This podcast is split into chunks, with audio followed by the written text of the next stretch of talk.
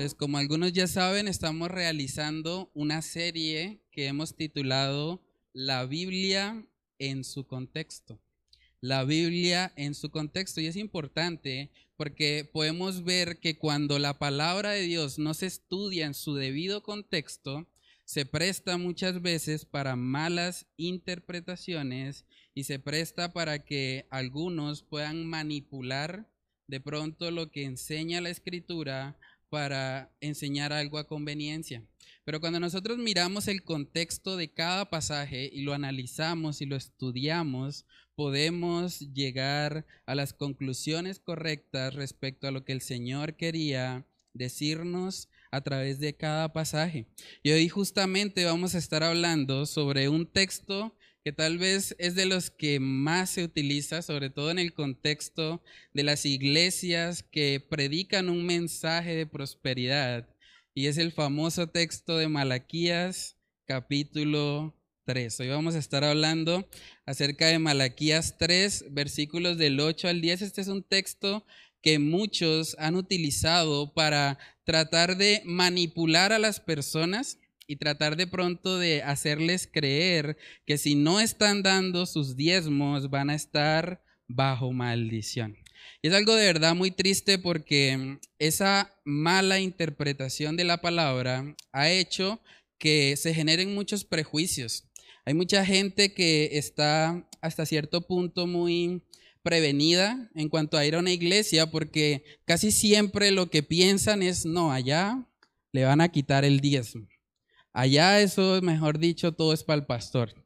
Pero vamos a ver que cuando nosotros estudiamos el texto en su debido contexto, podemos entender que Dios no le exige a ningún creyente a que diezme de forma obligatoria. Para nada. Lo que Dios hace es que coloca en el corazón de cada uno de nosotros el deseo de dar.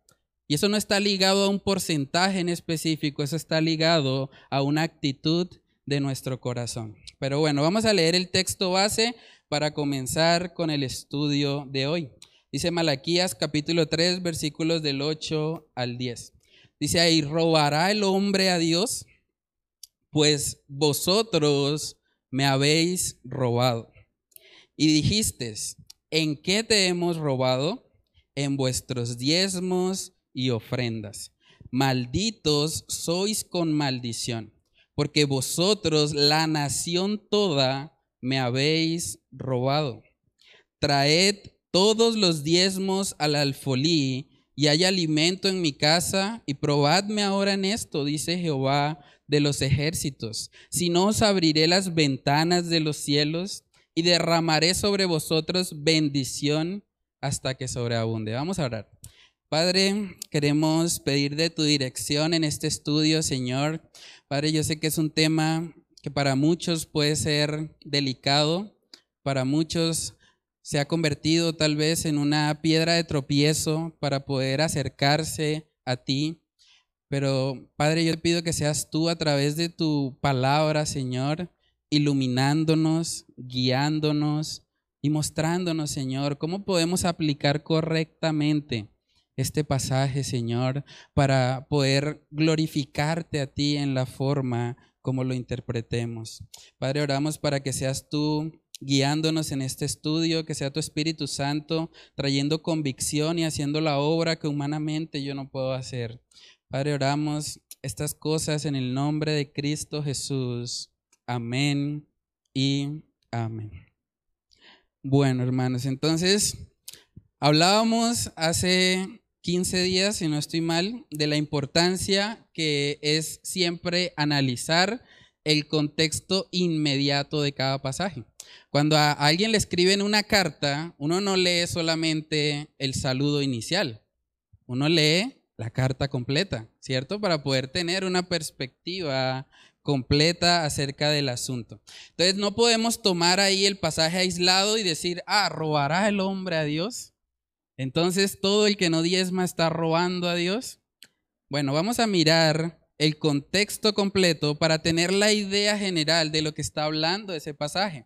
Entonces vamos a leer desde el versículo 6 para poder analizar lo que es el contexto inmediato del pasaje. Dice Malaquías 3:6, porque yo Jehová no cambio. Por esto, hijos de Jacob, no habéis sido consumidos. Desde los días de vuestros padres os habéis apartado de mis leyes y no las guardasteis. Volveos a mí y yo me volveré a vosotros, ha dicho Jehová de los ejércitos. Mas dijisteis, ¿en qué hemos de volvernos? ¿Robará el hombre a Dios? Pues vosotros me habéis robado. Y dijisteis, ¿en qué te hemos robado? En vuestros diezmos y ofrendas. Malditos sois con maldición, porque vosotros, la nación toda, me habéis robado. Traed todos los diezmos al alfolí y hay alimento en mi casa. Y probadme ahora en esto, dice Jehová de los ejércitos. Si no os abriré las ventanas de los cielos y derramaré sobre vosotros bendición hasta que sobreabunde reprenderé también por vosotros al devorador, y no os destruirá el fruto de la tierra, ni vuestra vid en el campo será estéril, dice Jehová de los ejércitos. Y todas las naciones os dirán bienaventurados, porque seréis tierra deseable, dice Jehová de los ejércitos. Si miramos el contexto inmediato, podemos ver que empieza diciendo, yo Jehová no cambio. O sea, estamos hablando de la inmutabilidad de Dios. Dios es el mismo ayer y hoy y por los siglos de los siglos. Entonces, para poder entender a qué hace referencia eso, o sea, cómo así de que Dios no cambia, pero al mismo tiempo está hablando acerca de los diezmos, cómo se conecta eso, tenemos que entender que Malaquías es un libro que está incluido en el Antiguo Testamento. Por lo tanto, hacía parte del Antiguo Pacto. En el antiguo pacto, Dios había hecho un pacto con Israel en el que las bendiciones de Dios venían como fruto directo de la obediencia que ellos tuvieran a sus mandatos. No la salvación, la salvación nunca ha sido por obras y nunca lo será, nadie puede salvarse por sus obras, pero sí el Señor en el antiguo pacto había establecido que cuando ellos cumplían con ciertas cosas, iban a recibir bendición. Vamos a mirar un poco acerca de eso en Deuteronomio capítulo 28 y ahí podemos ver todo el libro o todo el capítulo más bien de Deuteronomio 28. Habla acerca de esas condiciones del antiguo pacto. Y podemos ver ahí cómo el Señor les está diciendo a la nación de Israel, y eso es importante también aclararlo, que si ellos obedecían los mandatos de Dios, entonces en consecuencia Dios les iba a bendecir. Dice Deuteronomio 28, versículos del 13 al 14.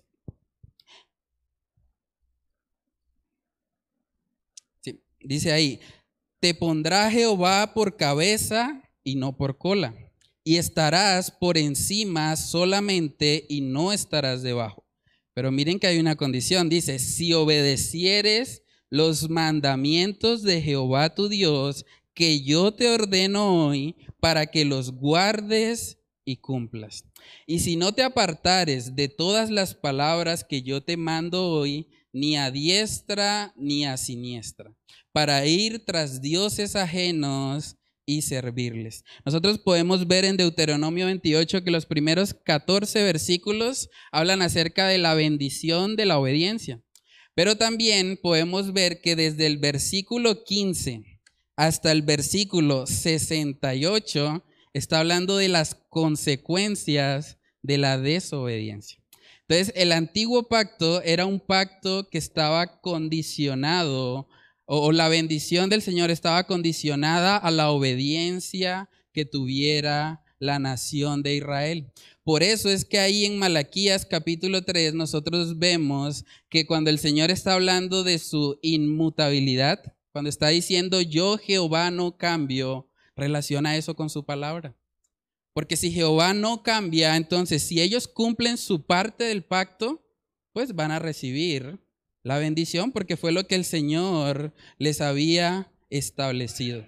Podemos ver ahí en Malaquías capítulo 3 que dice en el versículo 10, traed todos los diezmos al alfolí y hay alimento en mi casa. Y miren que dice, y probadme ahora en esto. O sea, Dios les está diciendo a la nación de Israel, pruébenme en esto. Prueben si mis palabras son verdaderas o no. Si ustedes diezman, si ustedes cumplen con su parte del pacto, yo les voy a dar bendición. Eso es lo que el Señor les está diciendo. Ahora, está hablando en el contexto de la nación de Israel. Y eso es importante aclararlo. ¿Por qué? Porque mucha gente ha tomado ese pasaje para tratar de aplicar lo mismo a la iglesia. Pero cuando tratamos de hacer eso, realmente nos encontramos con muchos problemas. Lo primero que vemos ahí en Malaquías 3.10 es que dice, trae todos los diezmos. Termina en ese, es plural, no está hablando de uno solo. Cuando nosotros miramos el pacto que Dios hizo con la nación de Israel, podemos ver que no solamente había un diezmo, habían varios. Y vamos a verlo. Levítico capítulo 27, Levítico capítulo 27, versículos del 30 al 32, ahí podemos ver la primera referencia que tenemos en la ley de Dios acerca del diezmo. Levítico 27, versículos del 30 al 32, dice ahí la palabra del Señor. Y el diezmo de la tierra, así de la simiente de la tierra como del fruto de los árboles de Jehová es. Es cosa dedicada a Jehová y si alguno quisiere rescatar algo del diezmo, añadirá la quinta parte de su precio por ello. Y todo diezmo de vacas o de ovejas, de todo lo que pasa bajo la vara, el diezmo será consagrado a Jehová. Aquí podemos ver que el diezmo principalmente no era dinero. El diezmo era el fruto de la tierra. Por eso ahí habla de vacas, habla de ovejas, habla de frutos lo que sale de la tierra. Eso era lo que ellos debían diezmar. Y vamos a ver que eso tenía un propósito en particular. En el Antiguo Testamento Dios se relacionaba con su pueblo a través de un templo o de un tabernáculo. Dios había establecido ciertos hombres que eran llamados los levitas, que tenían que encargarse de cuidar ese templo, porque a través del templo era que se hacían los sacrificios y había una relación entre la nación de Israel y su Dios. Entonces, el propósito por el cual ellos daban estas cosas en especie y no en dinero era porque iban a ser utilizadas para el sostenimiento de los hombres que estaban encargados del mantenimiento del templo. Ustedes pueden buscar en internet el templo de Israel y de verdad que es algo hermoso ver cómo el Señor en su creatividad diseñó cada, cada detalle, cada aspecto. Y obviamente que mantener un lugar así iba a ser un trabajo arduo. Por eso el Señor estableció a la familia de Leví para que se encargara de hacer esto. Vamos a mirar números capítulo 18. Ahí podemos ver que los levitas eran los que tenían la función de cuidar ese templo. Y por lo tanto, los diezmos que daba la nación de Israel eran para ellos. Números capítulo 18, versículos del 20 al 21. Dice ahí la palabra del Señor. Y Jehová dijo a Aarón, de la tierra de ellos no tendrás heredad, ni entre ellos tendrás parte. Yo soy tu parte y tu heredad en medio de los hijos de Israel. Y he aquí, yo he dado a los hijos de Leví todos los diezmos en Israel por heredad, por su ministerio, por cuanto ellos sirven en el ministerio del tabernáculo de reunión. Entonces, estos hombres que estaban dedicados de lleno al mantenimiento de, del templo, ellos recibían ese diezmo como parte de su paga porque ellos no tenían derecho a recibir tierras. Ellos iban a estar totalmente dedicados a mantener el templo y hacer los sacrificios necesarios para relacionar al pueblo con Dios. Entonces, el primer diezmo que podemos ver tiene ese propósito. Es un diezmo enfocado en el sostenimiento de los levitas. Pero vamos a ver que en la palabra de Dios también vemos otro diezmo, que no era para los levitas. Vamos a Deuteronomio capítulo 14. Deuteronomio capítulo 14, versículos del 22 al 26. Dice ahí la palabra del Señor. Indefectiblemente diezmarás todo el producto del grano que rindiere tu campo cada año. Y comerás delante de Jehová tu Dios en el lugar que él escogiere para poner allí su nombre.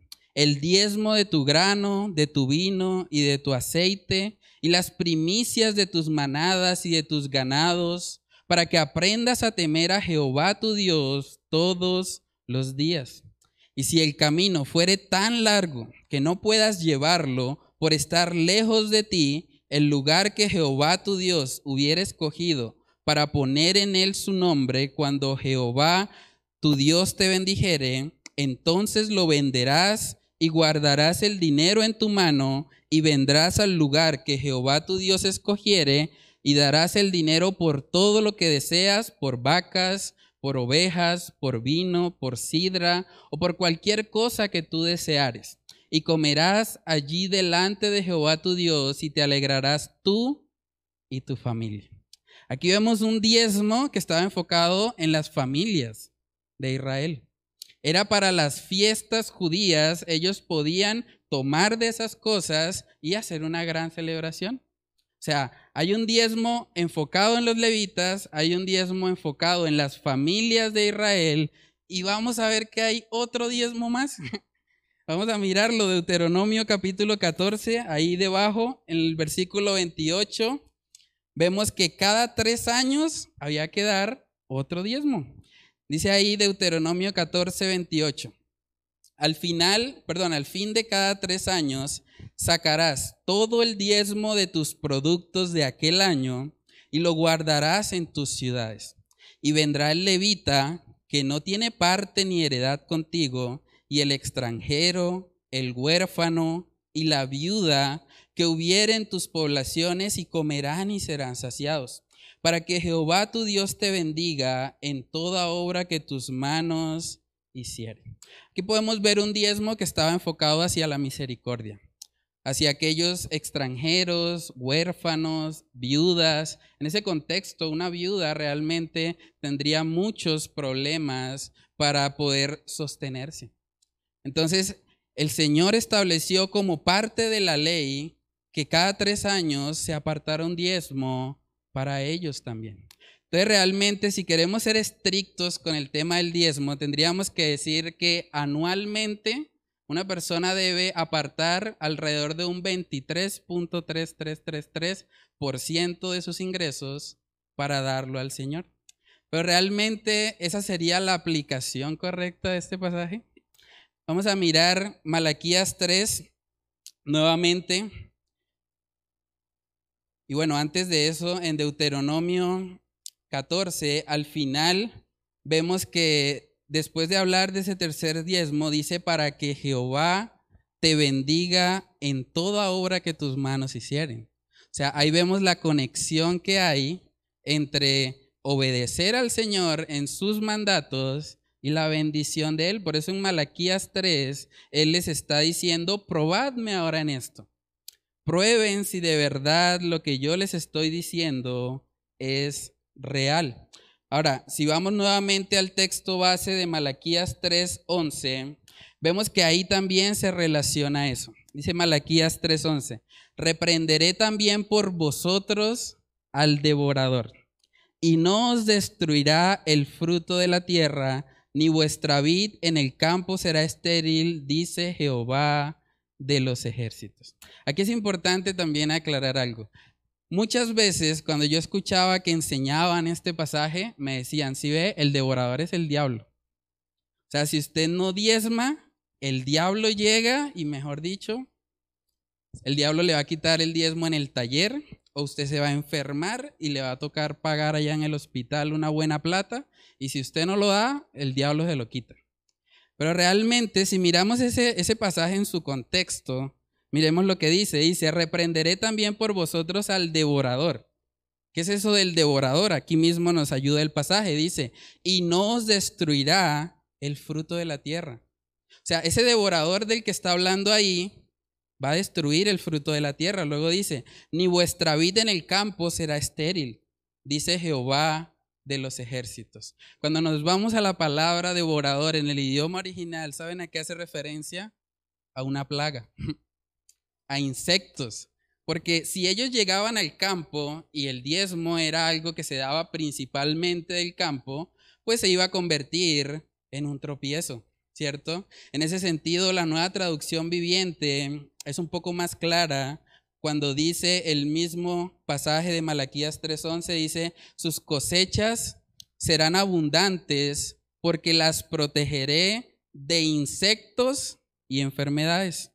Las uvas no caerán de las vides antes de madurar, dice el Señor de los ejércitos celestiales. Entonces, tratar de meter ahí al diablo no tiene sentido. Está hablando de que el Señor va a cuidar sus cultivos si ellos diezman, ¿para qué? Para que pudiesen seguir siendo generosos y aportando lo que el Señor les da. Entonces, hermanos, el contexto inmediato del pasaje nos muestra que esto se trata más bien de una exhortación a la nación de Israel, no a la iglesia, en la que se les está diciendo que ellos debían confiar en el carácter inmutable de Dios. Ellos debían confiar en que si Dios había dicho en su palabra que los iba a bendecir, Él iba a cumplir con su parte. Ese es el contexto inmediato del que estamos hablando. Entonces el propósito final aquí no es el diezmo. El propósito final aquí es que la nación de Israel se vuelva al Señor, que le conozca, que pueda confiar en su palabra.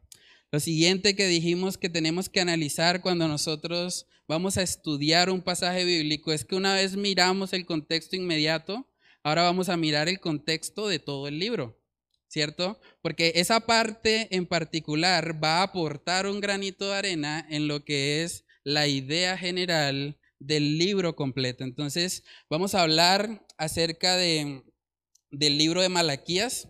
Hay una imagen que, que nos muestra un poco el, el resumen de lo que es este libro.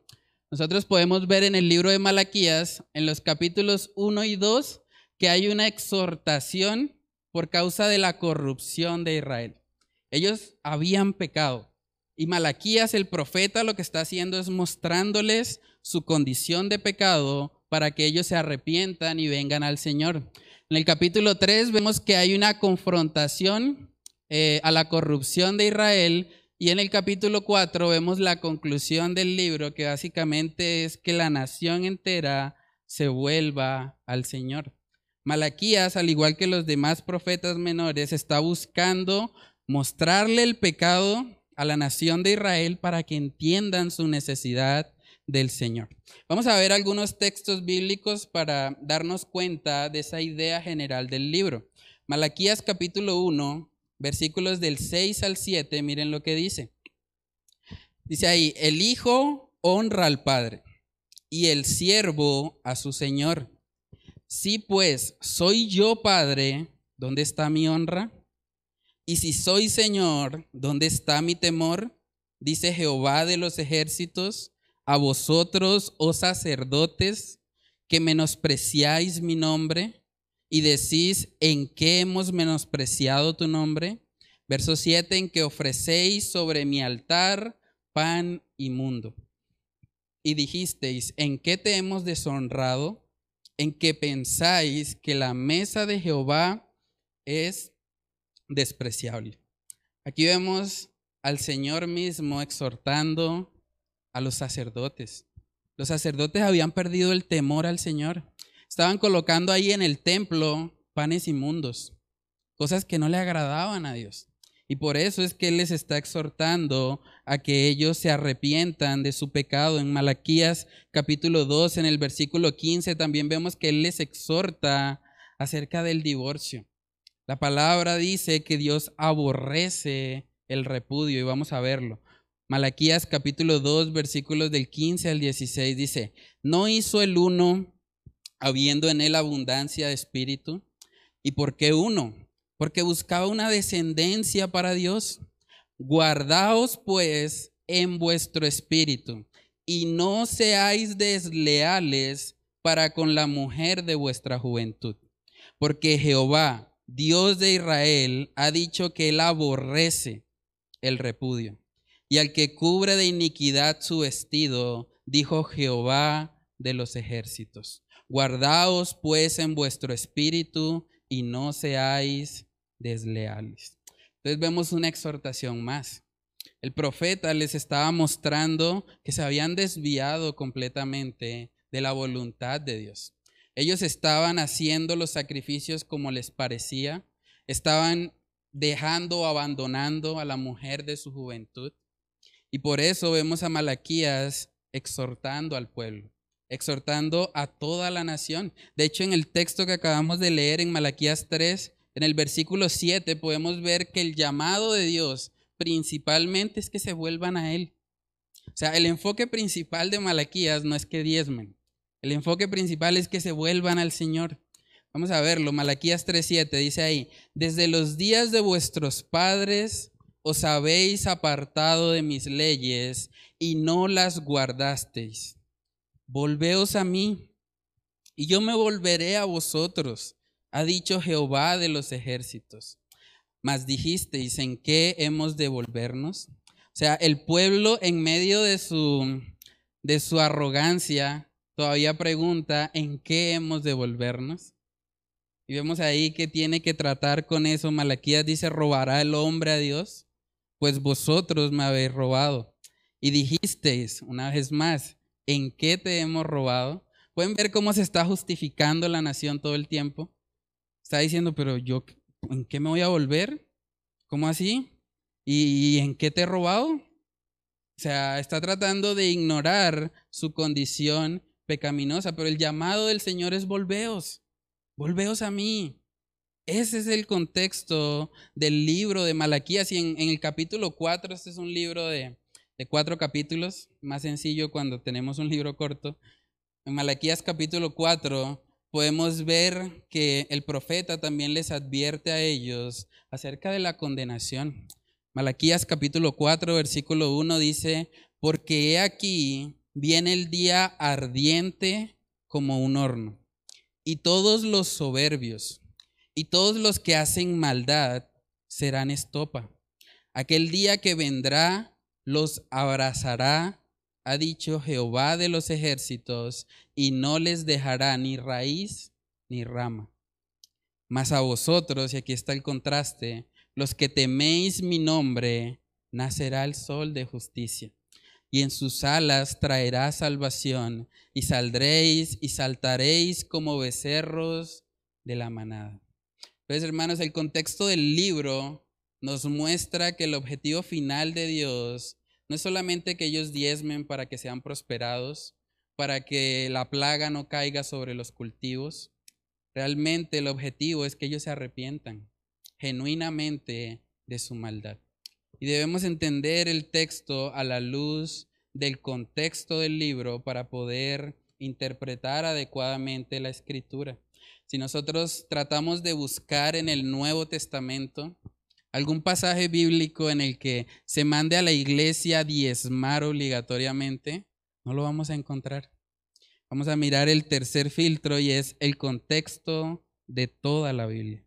En el contexto de toda la Biblia nosotros podemos ver que los creyentes, la iglesia como tal, sí daba o sí aportaba económicamente para sostener las diferentes obras, pero lo hacía totalmente de corazón no había un estándar, no había un porcentaje que todos cumplieran.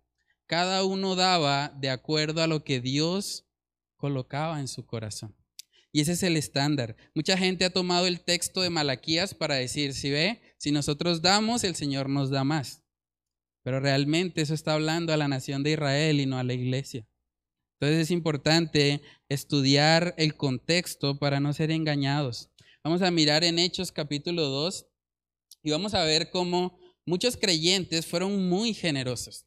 De verdad hubo una generosidad asombrosa al punto de que muchos de ellos vendían sus posesiones y las daban a la iglesia. Pero eso no lo hacían porque alguien los manipulara o porque alguien se los impusiera. Lo hacían porque estaba en su corazón hacerlo. Porque tenían el deseo de aportar para suplir las necesidades de sus hermanos en la fe. Y saben que a pesar de que fueron muy generosos, Dios no les, multiplicó lo que dieron. A veces la gente piensa, bueno, yo voy a dar 100 para que Dios me dé mil. O yo voy a dar mil para que Dios me dé diez mil. Pero estos hombres de Dios que fueron tan generosos, que dieron de verdad de forma asombrosa, ellos no recibieron el doble, ni el triple, ni diez veces más, ni cien veces más, como enseñan de pronto en algunas congregaciones. Realmente, hermanos, cuando nosotros damos para la obra de Dios, hay que hacerlo de corazón. Y no debemos estar esperando algo a cambio. Vamos a mirar el texto, Hechos capítulo 2, versículo 44. Dice ahí, todos los que habían creído, y este pasaje sí habla de la iglesia, todos los que habían creído estaban juntos y tenían en común todas las cosas. Miren lo que hacían. Y vendían sus propiedades y sus bienes y los repartían a todos según la necesidad de cada uno. Y perseverando unánimes cada día en el templo y partiendo el pan en las casas, comían juntos con alegría y sencillez de corazón, alabando a Dios y teniendo favor con todo el pueblo. Y el Señor añadía cada día a la iglesia los que habían de ser salvos. La iglesia primitiva vendió sus posesiones y no se convirtió en rica. Dios no le multiplicó eso. No dice ahí que después de eso empezaron a comer salmón. Seguían comiendo pan. Verso 46 dice, y partiendo el pan en las casas. No hubo una multiplicación por eso.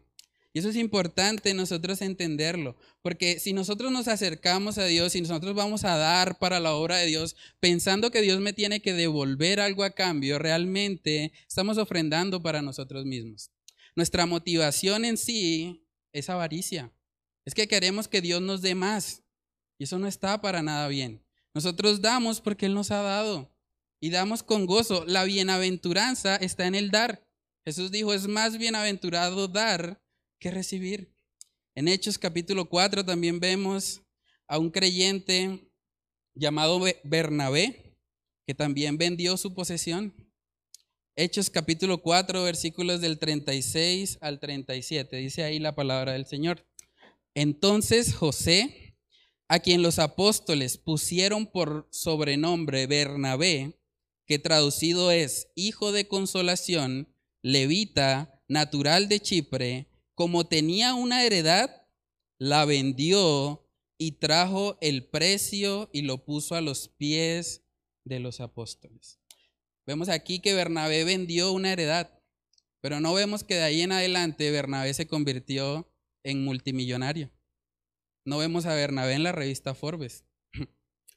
Realmente aquí podemos ver que ellos daban, pero daban por amor a la obra. Ellos daban porque sabían la importancia que tienen los recursos económicos para el sostenimiento de una obra. Hermanos, cuando nosotros nos ponemos a analizar los costos que tiene una congregación, no son bajos. Hay que pagar arriendo, hay que pagar servicios, hay que pagar el salario pastoral, eso lo enseña la palabra de Dios. Y todas esas cosas, de alguna manera, salen de las ofrendas que las personas dan. Por eso nosotros siempre buscamos ser una iglesia completamente transparente con ustedes. Si usted aporta algo para esta iglesia, usted tiene el derecho de saber en qué se está utilizando cada centavo que usted da. Usted puede hablar con nosotros y le pasamos el reporte detallado de cada cosa. Porque nosotros no queremos mal utilizar el, el dinero que el Señor ha colocado en sus corazones. Y sabemos que Dios es el que coloca en el corazón de cada persona el dar. Es algo que el Señor hace a la luz del nuevo pacto. Entonces, tratar de utilizar el texto de Malaquías para manipular a las personas y decirles que tienen que dar o si no están bajo maldición, realmente es usar mal la palabra de Dios. Yo he escuchado de pastores que incluso llaman a sus ovejas para cobrar el diezmo.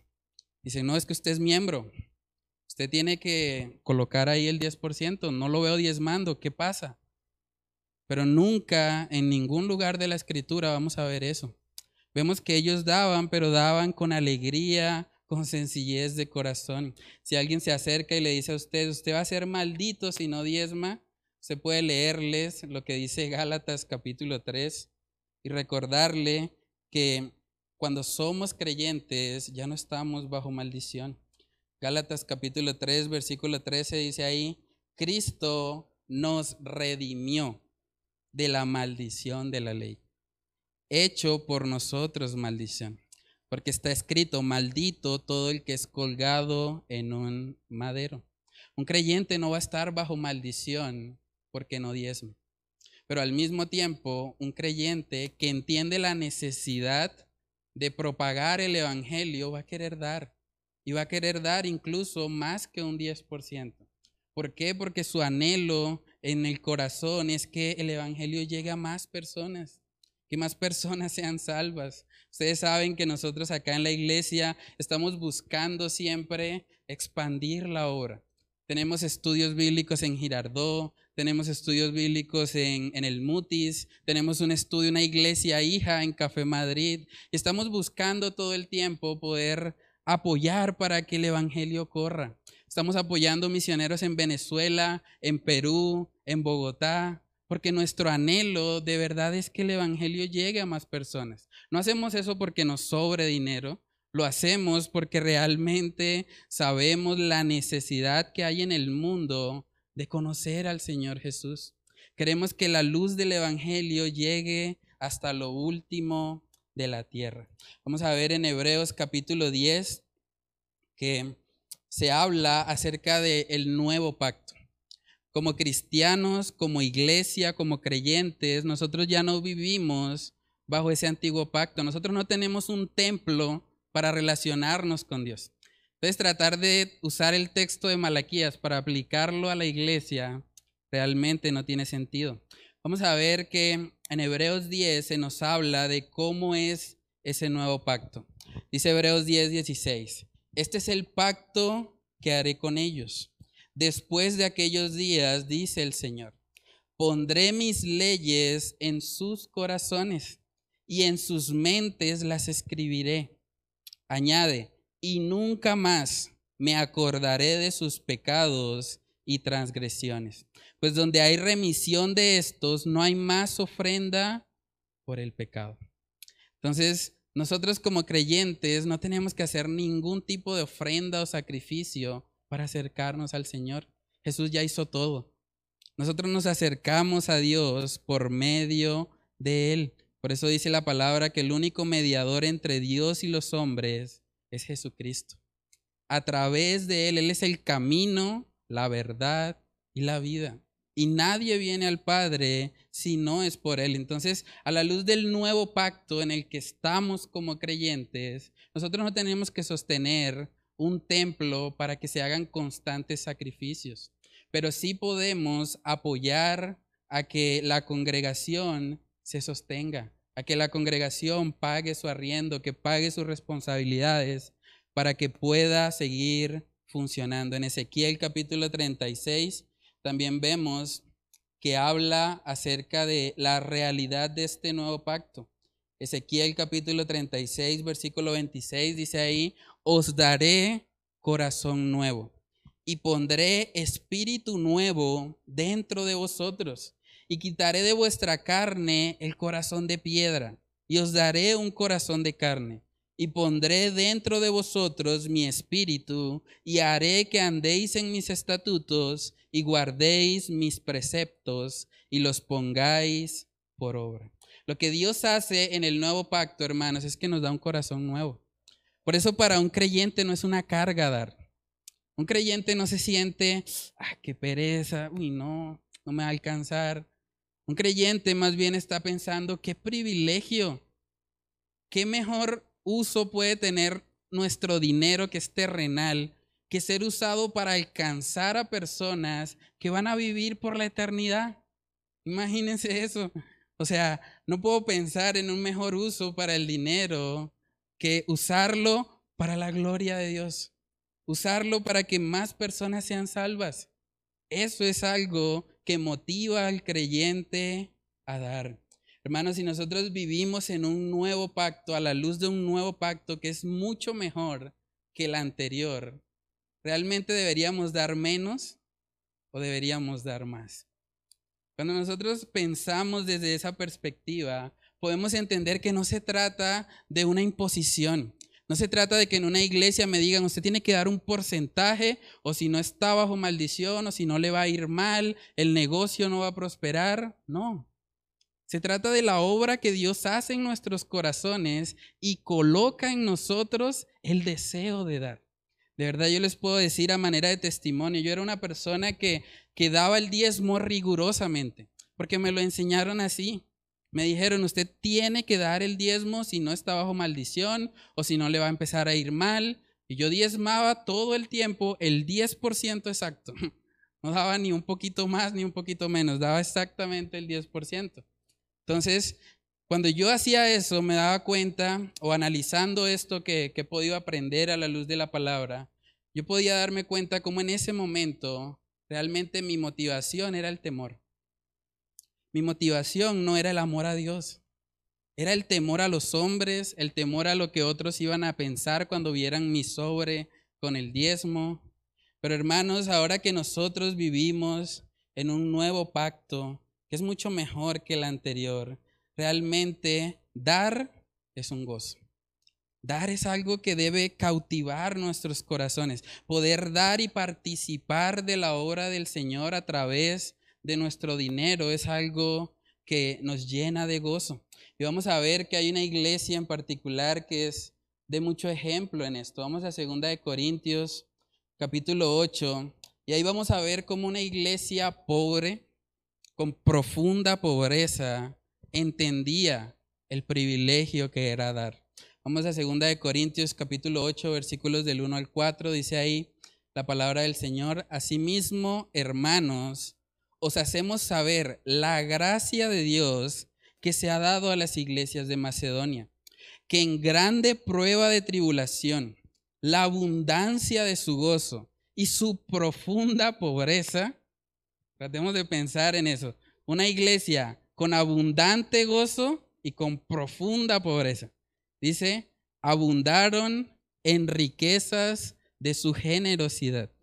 Pues doy testimonio de que con agrado han dado conforme a sus fuerzas y aún más allá de sus fuerzas, pidiéndonos con muchos ruegos que les concediésemos el privilegio de participar en este servicio para los santos. Imagínense eso, una iglesia con profunda pobreza, pero que había entendido el privilegio de participar en este servicio. Para ellos era un gozo. Yo me imagino esa iglesia diciéndole a Pablo, Pablo, déjanos dar. Y Pablo allá diciendo, no, ya, tranquilos. Ustedes están en una profunda pobreza, guarden para ustedes. Y ellos están pensando, no, es que es un privilegio, es un privilegio dar, porque de esa manera el dinero va a ser usado para alcanzar a más personas. Al final de cuentas, en este mundo no nos vamos a llevar nada.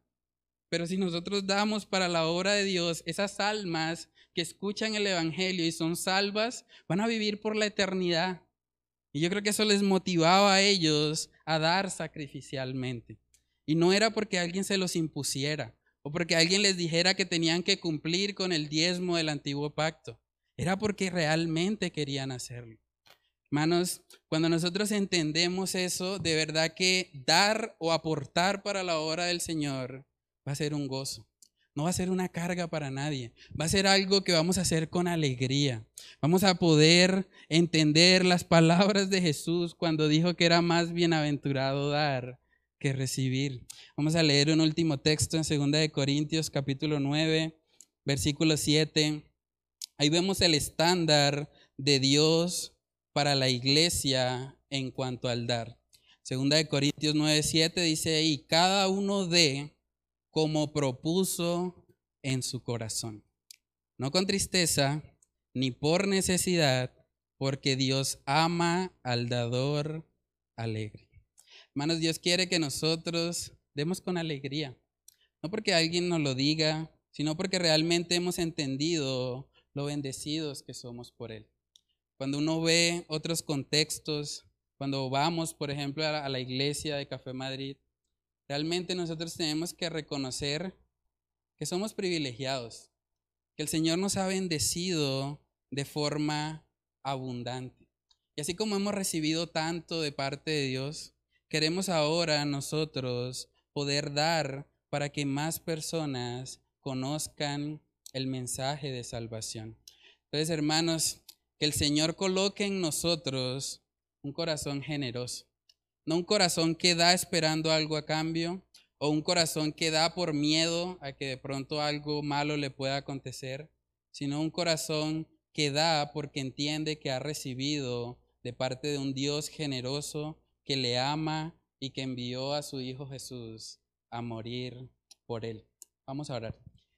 Padre, queremos pedirte, Señor, en esta noche que, que tú nos ayudes, Padre, a poder desarrollar esa generosidad, Padre, que viene de ti.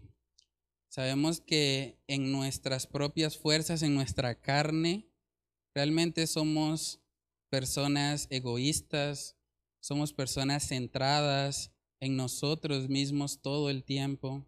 Pero yo te pido, Señor, que tú nos ayudes a ser como esas iglesias de Macedonia que habían entendido el privilegio que es dar no porque alguien se lo impusiera, no porque alguien le dijera que tenían que hacerlo, sino porque tú lo habías colocado en su corazón.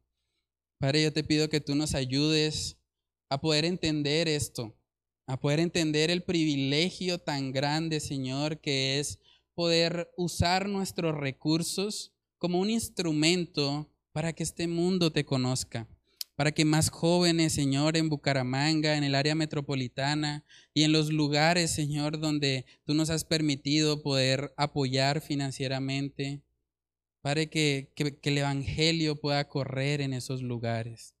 Padre, yo te pido que seas tú glorificándote en nuestras vidas, Señor, en esta área, en el área financiera. Danos sabiduría, Señor, para poder administrar correctamente lo que tú nos das y para poder ser esos instrumentos tuyos en el sostenimiento y en la expansión de tu obra. Padre, oramos, Señor, todas estas cosas en el nombre de tu Hijo amado Jesús. Amén y amén.